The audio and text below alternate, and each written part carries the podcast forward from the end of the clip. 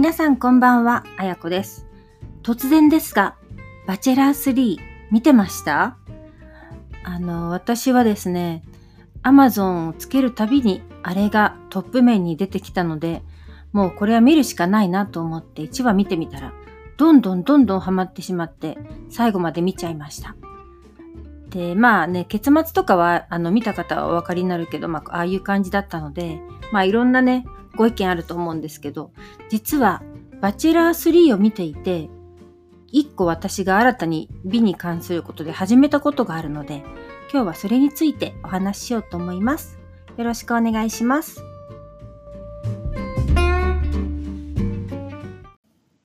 はい。大人女子の美活101。4回目は、あの、バチェラージャパン3を見て、私が始めちゃったことについてお話ししようと思います。まあ皆さんね、あの、素敵な感じでテレビ用にメイクされてたりとか、まあ素敵ななんだろう、イブニングガウンみたいなの着ていて、魅力的、個性的な方もいらしたり、皆さんこう、それぞれ美に関してこう磨かれてたんですけど、一つ私がこの番組を見て気づいたことがあって、皆さんですね、眉の形が綺麗だというところですね。眉ってすごく難しくって、これまでだと私はただなんかあの雰囲気で毛抜きで抜いたりとかしながら、自分でこう勝手にね、眉ペンでこう描いてる感じでした。で、そもそも私はあのメイクをほとんどしないので、マスカラも一回もこの人生でつけたこともないし、もちろん、あの、つけまつげとかもしてないので、もともとね、目がちょっとパチッとしてるので、あんまりああいうのつけると、あの、顔がね、派手になっちゃうっていうところもあって、あと、まあ、多分自分のね、目が慣れてないっていうところもあると思うんですけど、メイクは大体、あの、なんだろう、土日は基本全くしません。土日はもうマスクして、あの、肌の保湿をしっかりしながら一日を過ごす感じなんですけど、平日も化粧水をつけて全部メイクし終わるまでおそらく5分かかるかかからないかぐらいすごい早いです。なので、あの、一緒に例えば女性の方とかとね、お友達と旅行に行って、その人が1時間ぐらいかけてメイクしてると、なんか待っててすごい退屈？っていうか、こんなにこんなに、なんだろう、一日のうちの1時間もメイクにかけてていいんだろうかみたいな感じで、まあ人それぞれですけどね、思っちゃうんですけど、私の場合本当にシューって保湿して、化粧水を2回ポンポンとつけて、あと乳液つけて、顔をこう温めて、その後、あの、ベアミネラルあの、なるべくケミカルなものは肌につけないようにしているので、それのスティックタイプの、こう、ファンデーションっていうかは、それをつけて、マッサージして、で、あとは眉描いて、リップ塗って、チークポンポンってやって終わり、みたいな感じです。なので先日もあのお友達と旅行とか行ってたんですけど、早いね、みたいな感じでした。まあでもそれで慣れちゃってるのと、あんまりいろんなものを顔につけて、あの、なんだろう、歩きたくないっていうのがもともとあるので、そんな感じなんですけど、やっぱり眉ってすごく顔の表情を左右するなと思っていて、これまでずっとね、眉のケアってどんな感じでみんなしてるんだろうっていうのを考えていたのと、あと眉のやっぱりその黄金比率みたいなものってあるのかなみたいな感じでざっくり考えていたことはあるんですけど、実際に何かを行ったことはなくて、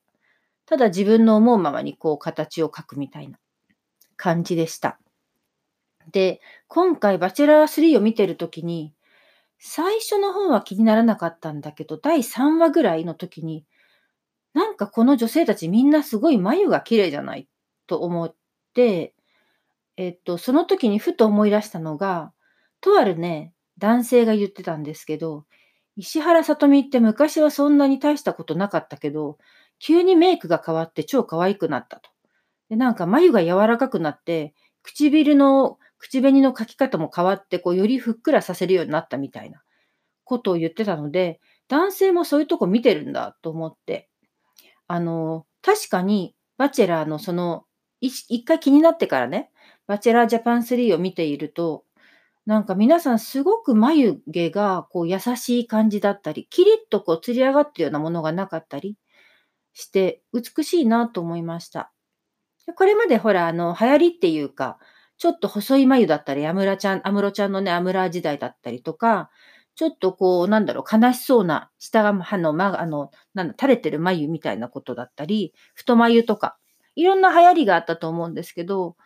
ぱりその人に第一印象を与えるにあたって、人って中身はすごく大事だと思うんですけど、やっぱりこう見た目で、最初に出会う人って多分目で会話すると思うので、目を見たときに、自然と、自然となんか眉の形がきつかったりとかしたら、すごくもしかしたらきつい印象を与えてるのかなと思って、じゃあ、あの、いろんな人とお話しする機会がある中で、どうどういったふうにこう優しい顔を眉で作れるんだろうみたいなことを考え始めました。で、なんとなくそんなことを思いながら、全シーズン見終わって、で、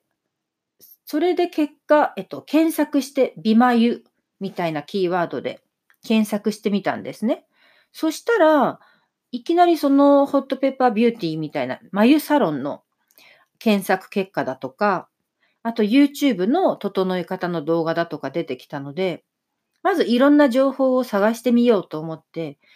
どんな感じで何を眉サロンはそもそもするのかとか、その動画を見ながら自分でやるのできるかなみたいなことを調べ始めました。あと値段とかね、そこら辺やっぱり気になったり、あと一回行って、あの、なんだろう、長期的に行かないといけないようだったらメンテナンスになるので、それもやっぱりお金かかるじゃないですか。なので、まずは自分でちょっと解決してみようと思ったんですけど、いろいろ読んでるうちに、あの、その眉サロンに行って、自分のその黄金比率、顔に合った眉の形を見つけて、一回こう処理してもらったら、それに沿ってこう描くだけなので、で、そのうち自分の目が慣れていって、その形で描けるようになる、みたいなのがあったので、あの、眉サロンを探してみることにしました。で、まあ、それで探しても、いろんな美眉サロンがあって、何が正しいのかなんて全くわからないんですけど、とりあえず、まあ、前回のね、サウナのあの会話の時と同じなんですけど、私ってほんと武将なので、まあ、通勤と、あの、その通勤途中だったり何か用事がある時とか、もうエリアがすごく行動範囲狭いんですね。なので、その中にないと、結局行かなくなったりっていう部分があるので、基本何でも探すときには、自分のまあ駅の中心っていうか、住んでる駅の中心、もしくは、うんと、徒歩10分以内で探すようにしてます。で、それで見た結果、ちょうど最寄りの駅のね、駅ビルの一番上のところに、あの、眉サロンがあったので、そのサイトをよく調べてみて、どんなことしてるのかなとか、どのくらいのお値段かなとか、クーポンあるかなとか、あと、いろんな人のまあ感想あの、参考にならないかもしれないんですけど、一応その、いろいろ調べてみて、予約して行ってみました。1回目は、あの、まあ、顔のね、こう輪郭とかを見ていただいて、そのお姉様が、いなんだろう、私の顔の黄金比、眉の黄金比っていうのを、あの、かたどってくれて、で、その周りにある産毛だったりっていうものを脱毛するっていう感じでしたね。で、その後は、その、後からやっぱり自分でね、あの、そこから書けなきゃいけないので、書き方を教えてくれたり、ちょっと薄くなってるところは、あの、どう埋めたらいいですよ、みたいなコツを教えていただいたりとかしました。で、その時にテンプレート、すごく面白くて、眉ってやっぱりね、いろんな形があるんですけど、いろんなものを当ててみて、こんな眉どうですか？こんな、あの、あんな眉どうですか？みたいな感じなんですけど、まずはテンプレートをもとに、パウダーで書いてました。で、あの、私実はゲンキングさんがすごく好きで、あの、インスタとか見てるんですけど、ゲンキングさんが確かに前、眉はペンじゃなくて、パウダーで描いた方がいいよとか、あと、朝のテレビでも、まあ、眉ブスはダメだよね、みたいなことをおっしゃってたりとかしたので、確かに彼女のあの眉もすごく素敵だなと思って、で、とりあえずその1回目は終わった後ね、なんか自分の顔がちょっと引き締まったっていうか、あの、引き締まったけどや優しくなったみたいな感じになったので、それで引き続き家で、まあ似たような感じで描こうっていう形で、特に何も買わずに、そのサロンの施術だけ受けて帰りました。で、そこから3週間は、3週間後に、あの、また予約をね、改めて取ってきたので、あの、その間は自分でその、まだパウダーを買ってなくて、なんか一気にお金使うのも、本当に使うかわかんないしと思ったので、とりあえず持ってるペンで、あの、施術していただいた通りに書けるかなっていうのをやったんですけど、いきなりもうその次の日からね、あれ何だったっけみたいな。全然わかんなくって、結果後から見てみたらすごく短く変な形でその3週間は書いてたんですけど、あの、なかなか慣れってね、あの、難しい。何事も練習が必要だと思うんですけど、難しくって。で、その3週間後っていうのが昨日だったんですけど、昨日改めてまたそのサロンに行って、あの、見てもらいました。で、今回は違う方が、特に指名とかしなかったので、担当されていたんですけど、やはりそこでこういろいろ当てて、まあ、塗るコツだとか、前回こんなことやっぱりちょっと、ちょっとここは違いますねみたいなことも教えていただいたりとか、改めて自分の黄金比、なんか一回聞いただけだと、特に一回目でちょっと緊張してたんで覚えてなくって、もう、ここにこういう山を持ってきたらいいですよ、みたいなのを教えてくれて、で、結果、何をしたかというと、ついにそのパウダー、ちっちゃいパウダーの眉を描くやつと、あともうテンプレートを買っちゃいました。結局、その、なんだろう、整えてもらってやっても、その余分な部分、毛がない部分も描かなきゃいけないし、ただ、ペンだとやっぱり自然な形にならないので、なんか描いてる感満載っていうこともあったので、あの、テンプレートみたいなのを自分の型に、あの、まあ、あったもので、最初どこに置くかっていうのもちゃんと教えてもらって買いました。それがね、1000円ぐらいだった。で、パウダーのファン、あ、パウダーのアイブロウ、なんていうの、眉を塗るやつが2000円ちょっとだったんで、まあ3000円ぐらいの投資になったんですけど、それを買って今朝やってみました。で、最初ちょっとね、あの、眉尻こう合わせたりとか、ちょっと難しかったんですけど、まあ昨日の夜やったばっかりだったので、よく覚えていたっていうのもあるし、やっぱりテンプレートがあるとすごく楽でした。で、結果、自分で言うのもなんですけど、すごくいい感じに書けた。フリー、フリーハンドより。なので、しばらくここからまた、えっ、ー、と、次はね、4週間後に、徐々にこれはま減らしていって、最終的には自分でね、できるようになりたいんですけど、まだまあ2回だけなので、次回4週間後にまた予約をしているんですけど、それまでにまあ使い方慣れて、あの、どんどんいい感じにできるんじゃないかなと思いました。まあ、こんなのってほら、誰からも気づくわけでもなく、自己満足でしかないんだけど、やっぱりそのいろんな人に会う中で、第一印象って目力だとか、優しさだとか、そういったものってすごくね、あの、どうしても大事だと思うので、自分で努力して変えられる部分は、あの、変えたいなと思っていたので、引き続きちょっとこの部分はね、努力していこうと思います。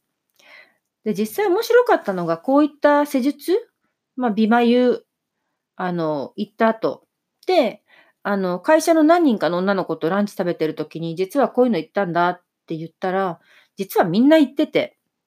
なんで女性の人ってこういうことを話さないんだろう。なんかプライベートなことだからかな。恥ずかしいからかな。別にいいと思うんだけど、なんかいろんな人がこんなことやってて、こうだよみたいなのを共有して、さらにこうお互いに刺激し合って美を磨くみたいなのがいいのかなと思うんですけど、意外と皆さんこういうこと話さないのねと思って、もっと早くね、皆さんがこういうことをちゃんとやってて、だからこう美しい眉が保たれてるっていうのを知ってたら、行ったのになんて思ったりしたんですけど、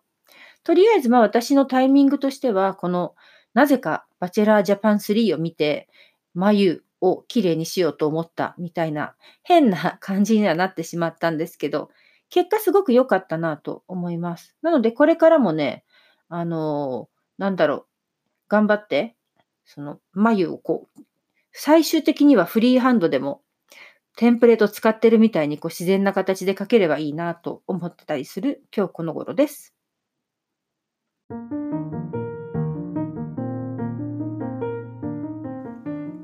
というわけで今日は美眉がトピックでした。